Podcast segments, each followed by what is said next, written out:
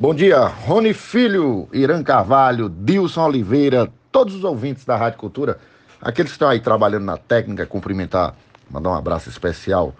para a nossa querida Carla Oliveira, gerente de jornalismo, e também para o Tiago aqui, que está sempre nos auxiliando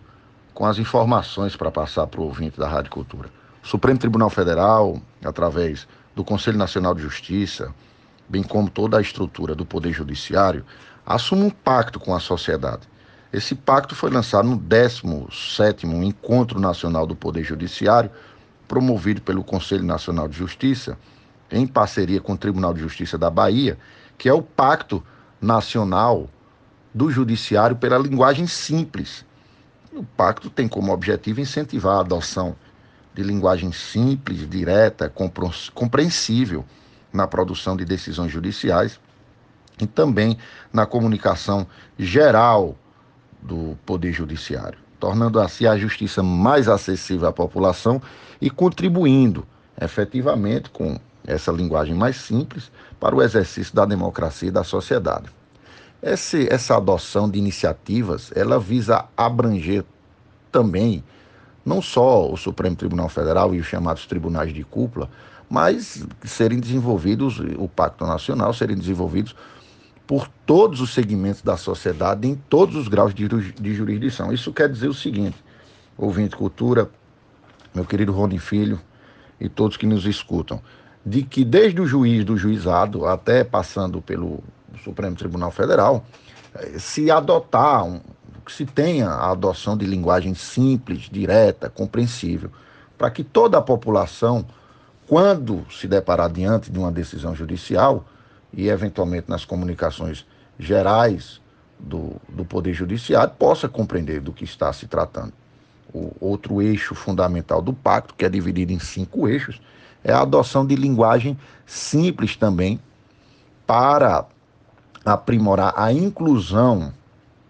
né, com o uso de linguagem, de libras de sinais, audiodescrição e outras formas similares, sempre que possível. A atuação dos tribunais deverá ser feita, como nós já havíamos citado, em cinco eixos. Ou seja, essa ideia de, de simplificação, de brevidade, objetividade da comunicação, também estabelecendo uma ideia de educação e, capta, e captação, ou seja, capa, capacitação, ou seja, você criar um elemento de treinamento para capacitar o corpo técnico no uso de ferramentas tecnológicas e de parcerias institucionais com o Poder Judiciário. A simplificação da linguagem dos documentos é o primeiro eixo, Rony, que visa o fomento de uma linguagem simples, direta nos documentos judiciais, sem expressões técnicas desnecessárias, sem aquela ideia do, de se criar uma enciclopédia ou argumentos de institutos jurídicos que eventualmente a população não tenha compreensão. Depois a criação de manuais e de guias para orientar a cidadania sobre o significado das expressões eventualmente técnicas que são indispensáveis nos textos jurídicos. Com, mais uma vez, com a ideia de capacitação do corpo técnico. O segundo eixo é a ideia da brevidade nas comunicações. O incentivo à utilização de versões resumidas nos votos, nas sessões de julgamento, também nas, nas demais decisões judiciais, sem prejuízo da juntada de versão ampliada nos processos judiciais. Ou seja, você tem uma versão que você se comunica, que você julga, mas você eventualmente pode ter um texto mais complexo para, aquele que, para aqueles que querem eventualmente se debruçar ou para fins de justificação da ideia de fundamentação para as partes envolvidas. Esse incentivo na brevidade de pronunciamento e nos eventos promovidos pelo Poder Judiciário visa também, mais uma vez, dar força a essa ideia de capacitação específica para as comunicações orais, ou seja, quando da utilização da oralidade pelo Poder Judiciário, que se tem a ideia de brevidade nessa comunicação e também simplicidade. Outro, outra, outro item indicado no, no eixo 2 é a criação de protocolos para eventos que evitem sempre que possível as formalidades excessivas, que às vezes distanciam a população do o grande público das, das ações do Poder Judiciário. A formação, ou seja, além disso, a conscientização, a, a educação e, e a formação para magistrados, servidores da justiça e, por que não, que a OAB também assuma esse compromisso, a Ordem dos Advogados do Brasil, para que haja uma efetivação de elaboração de textos de linguagem simples e acessíveis à sociedade em geral, a promoção de campanha de amplo alcance de conscientização sobre a importância do acesso à justiça de forma compreensível. Outro eixo, o quarto, diz respeito à tecnologia da informação, o desenvolvimento de plataformas com interfaces intuitivas, informações claras, ou seja, quem acessar o site do Poder Judiciário não ficar preocupado de como é que como é que eu sei se eu tenho um processo, como é que está o meu processo, ou seja, que a própria população possa acessar, compreender aqueles que respondem ao processo ou que têm uma demanda judicial posta no Poder Judiciário. Também a utilização de recursos de áudio, vídeo, explicando vídeos, explicando o, de forma objetiva as traduções, ou seja, para facilitar a compreensão dos documentos e informações do Poder Judiciário. E o quinto eixo, que nós entendemos, ONI e demais ouvintes da Rádio Cultura, é a elaboração de uma articulação institucional e social. Ou seja, o Poder Judiciário necessita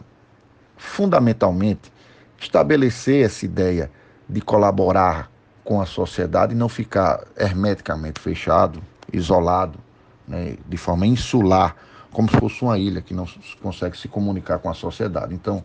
qual é a ideia? Que a sociedade civil tenha é, uma posição de, de estabelecer esse contato, ou seja, com o Poder Judiciário nessa ideia de linguagem. Instituições não governamentais, também da academia, faculdade de direito, quem produz, quem tem produção científica na área de direito, também passem a integrar esse pacto nacional para a promoção dessa linguagem simples nesses documentos, nessas decisões, criando uma rede de defesa dos direitos de acesso à justiça por meio de uma comunicação simples e clara. Ou seja, você só pode criar um acesso à justiça se você tem uma comunicação objetiva. E no fim das contas, esse compartilhamento das boas práticas e recursos de linguagem simples, criando, estabelecendo, fomentando programas de treinamento de servidores junto com a sociedade para a promoção de uma comunicação mais acessível e direta, estabelecendo também parcerias com universidades, veículos de comunicação que devem integrar esse pacto nacional e até influenciadores digitais para cooperar na técnica de desenvolvimento de protocolos simples e de, de dessa linguagem. Essa posição do Supremo, do CNJ, do Poder Judiciário, nós entendemos como correta, devida, ou seja, com muita frequência o Poder Judiciário não é compreendido em uma linguagem codificada, hermeticamente inacessível e acaba sendo um instrumento de poder que acaba gerando um instrumento de exclusão social das pessoas que não têm conhecimento jurídico e, portanto, eventualmente não poderiam participar do debate. Quase tudo que se decide no Poder Judiciário pode ser simplificado, Rony. Quase tudo. Ou seja, as pessoas, para que as pessoas possam entender. Então, eu penso que isso também é um passo direto para o acesso né, dessa, dessa posição. E, no fim das contas, o objetivo do CNJ é criar um selo de linguagem simples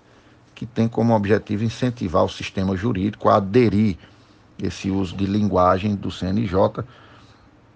esse selo de linguagem simples,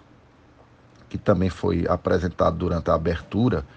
do 17º Encontro Nacional promovido pelo CNJ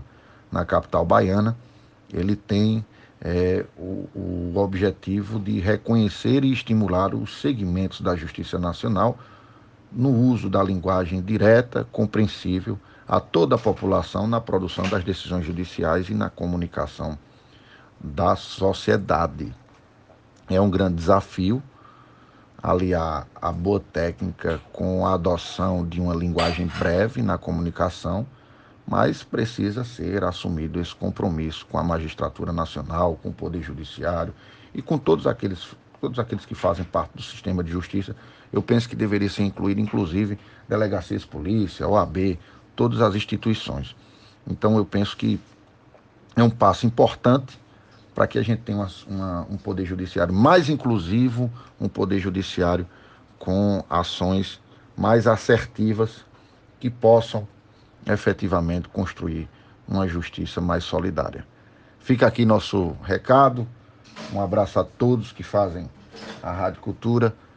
Quero agradecer mais uma vez o espaço e mandar um abraço aqui do seu amigo João Américo, dizer que nós estamos à disposição. Fiquem com Deus.